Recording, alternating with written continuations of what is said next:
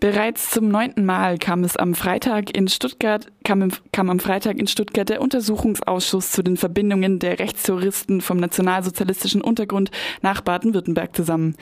Im Mittelpunkt des Ausschusses stehen dabei der Mord an einer jungen Polizistin in Heilbronn aus dem Jahr 2007 und die Nazi-Szene in Ludwigsburg und die Verbindungen des NSU nach Baden-Württemberg.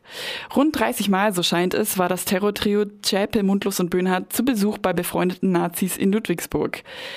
Am Freitag sagte unter anderem der ehemalige Betreiber eines gut besuchten Nazi-Clubs in Heilbronn, des Keller 38, vor dem Ausschuss aus.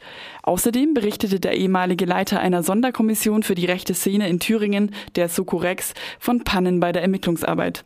Unser Kollege Michael Menzel hat die Sitzung des Ausschusses für uns verfolgt und ist jetzt am Telefon. Guten Morgen, Michel. Hörst du mich? Guten Morgen. Guten Morgen, jetzt hörst du mich. ja, jetzt genau. bist du auch an der Strippe. Ja, beginnen wir mal mit dem obligatorischen, fast, ja, fast obligatorischen Behördenversagen im Zusammenhang mit dem NSU-Terror. Was hat denn der ehemalige Leiter der Sokorex in Thüringen, Günther Holland, über die Ermittlungsarbeit zu berichten oder vielleicht auch eher zu beklagen gehabt?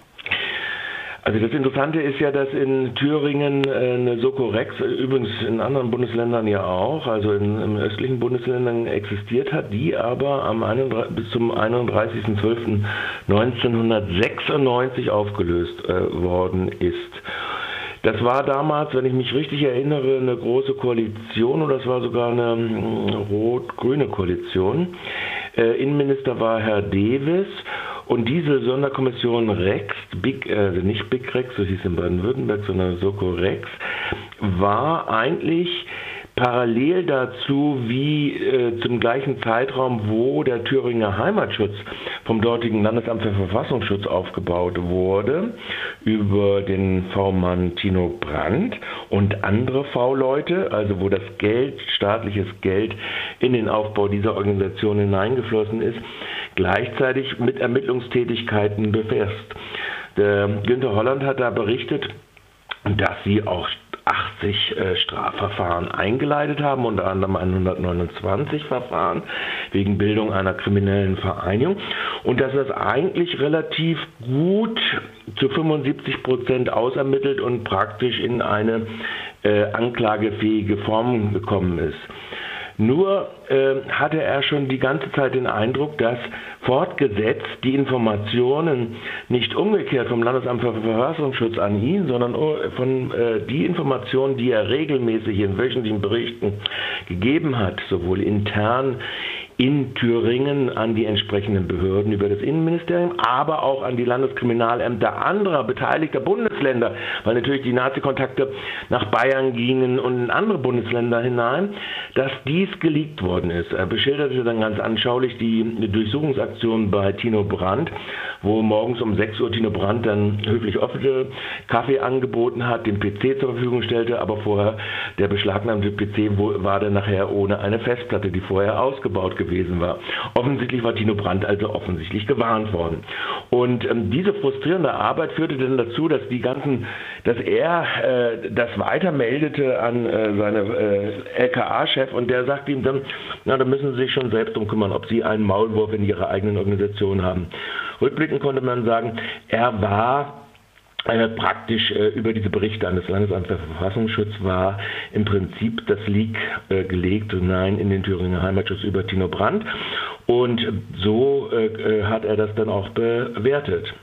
Und das Zweite, was er als persönliche Meinung dann auch nochmal zum Besten gab, war, dass er die Einschätzung hat, dass die Auflösung der Sonderkommission Rechtsextremismus, die einen relativen Ermittlungsdruck auf die Nazi-Szene in Thüringen ausgeübt hatte, im Zusammenhang mit der Aktion äh, des Bundesamtes für Verfassungsschutz stand, nämlich es wurde seinerzeit gestartet, die Aktion, die sogenannte Aktion Rennsteig vom Bundesamt für Verfassungsschutz in Zusammenarbeit mit anderen Landesämtern für Verfassungsschutz zur Anwerbung von Spitzeln, also V-Leuten in der Nazi-Szene hinein und dass da die polizeiliche Ermittlungsarbeit so seine Bewertung im Wege gestanden ist und deshalb die Sonderkommission Rex aufgelöst worden ist. In der Folge explodierten dann praktisch die schon vorher festgestellten Straftaten der Nazis. Es wurde immer intensiver, Bombenablegung im Stadion Erfurt, Beschaffung von Sprengstoff.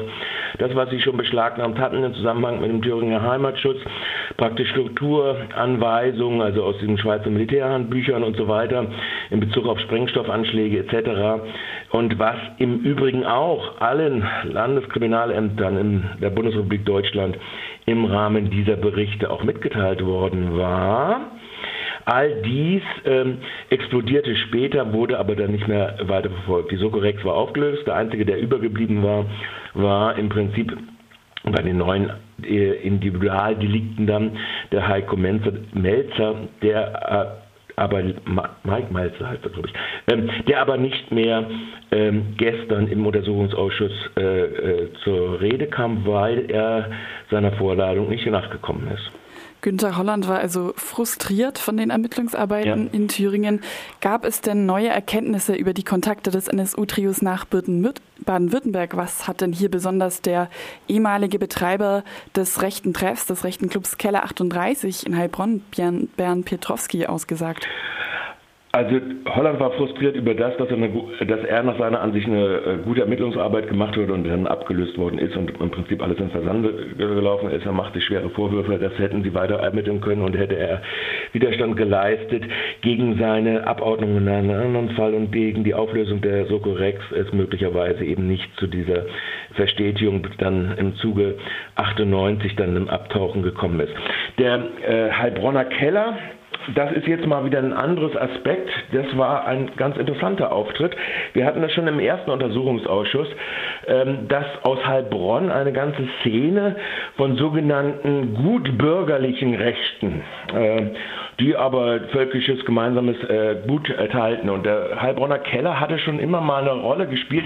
Ist kein großer Keller, so 40 Quadratmeter groß ungefähr der als Privatclub betrieben seit den 70er Jahren existiert hat und so äh, fungiert hat als so, eine, äh, so, ein, äh, äh, so ein Partykeller für etablierte bürgerliche Rechte auf der einen, aus, sage jetzt mal, etablierte bürgerliche Kräfte, zumindest die sich so kamuflieren, also wie die MPD oder Pro Heilbronn etc. Und auf der anderen für solche Szenen wie einen Motorradclub, der sich mit der äh, bewussten Mittebezeichnung äh, Aria bezeichnet oder solche äh, Söldner wie Markus Frintitsch, der ja auch in der freien Kameradschaftsszene Baden-Württembergs kräftig unterwegs ge äh, gewesen ist. Der Auftritt dieses äh, Zeugen war bemerkenswert, wie schon damals der Auftritt von Pro Heilbronn-Zeugen Michael Dangel, der auch in diesem Club verkehrt hatte, weil äh, sie von einer äh, äh, Gratwanderung, aalglatt hat eine Abgeordnete gesagt, aalglatten Gratwanderung von gezielten Erinnerungslücken und gezielten Informationsabgaben stattgefunden hat.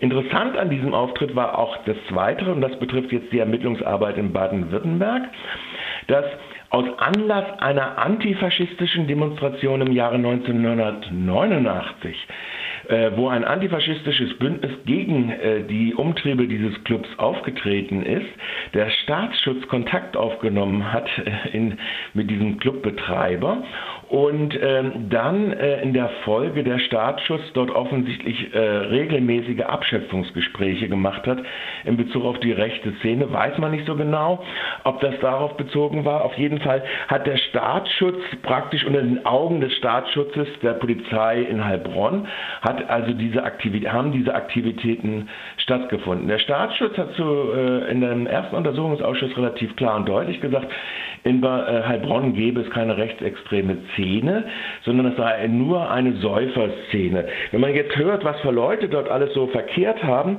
so unter anderem eben halt auch die äh, Ludwigsburger Clique um Michael Ellinger, ein bis 2003 verstorbener äh, Skinhead, äh, wo im Prinzip eine Anlaufstelle für die ganzen Thüringer sächsischen Nazis gewesen ist. Der betreibt auch einen Keller in Ludwigsburg. Die dann auch immer wieder im Austausch nach Heilbronn gekommen sind. Da wollte sich der Herr Petrowski ein bisschen äh, rumlavieren, äh, machte dann so, äh, schützte dann Erinnerungslücken vor, als ihm aber dann vorgehalten wurde, ja, der Name Ellinger gehört nun zur Ludwigsburger Clique, dann musste er dann eingestehen, was auch nicht gerade groß verwunderlich sei, weil er, Ein, weil er eine Einlasskontrolle an seinem Keller hatte, die er immer selbst persönlich hat, dass der wohl auch bei ihm gewesen sei.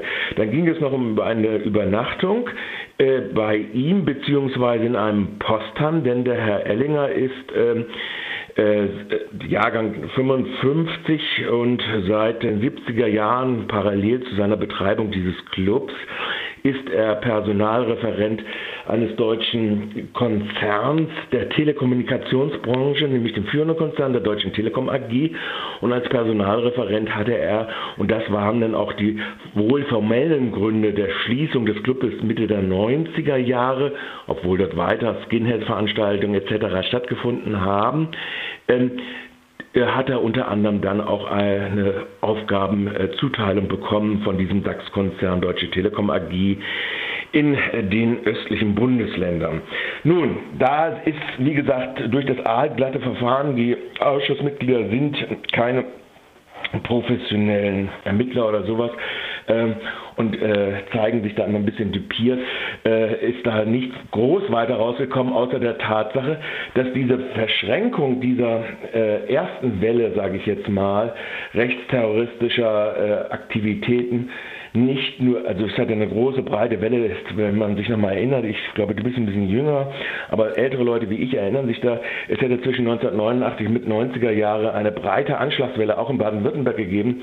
Selbst hier in Freiburg hat es Anschläge auf Flüchtlingsunterkünfte etc. gegeben. Also ein Ort, wo man sowas machen konnte, und sich absprechen konnte, war sicherlich äh, als äh, dieser Keller potenziell.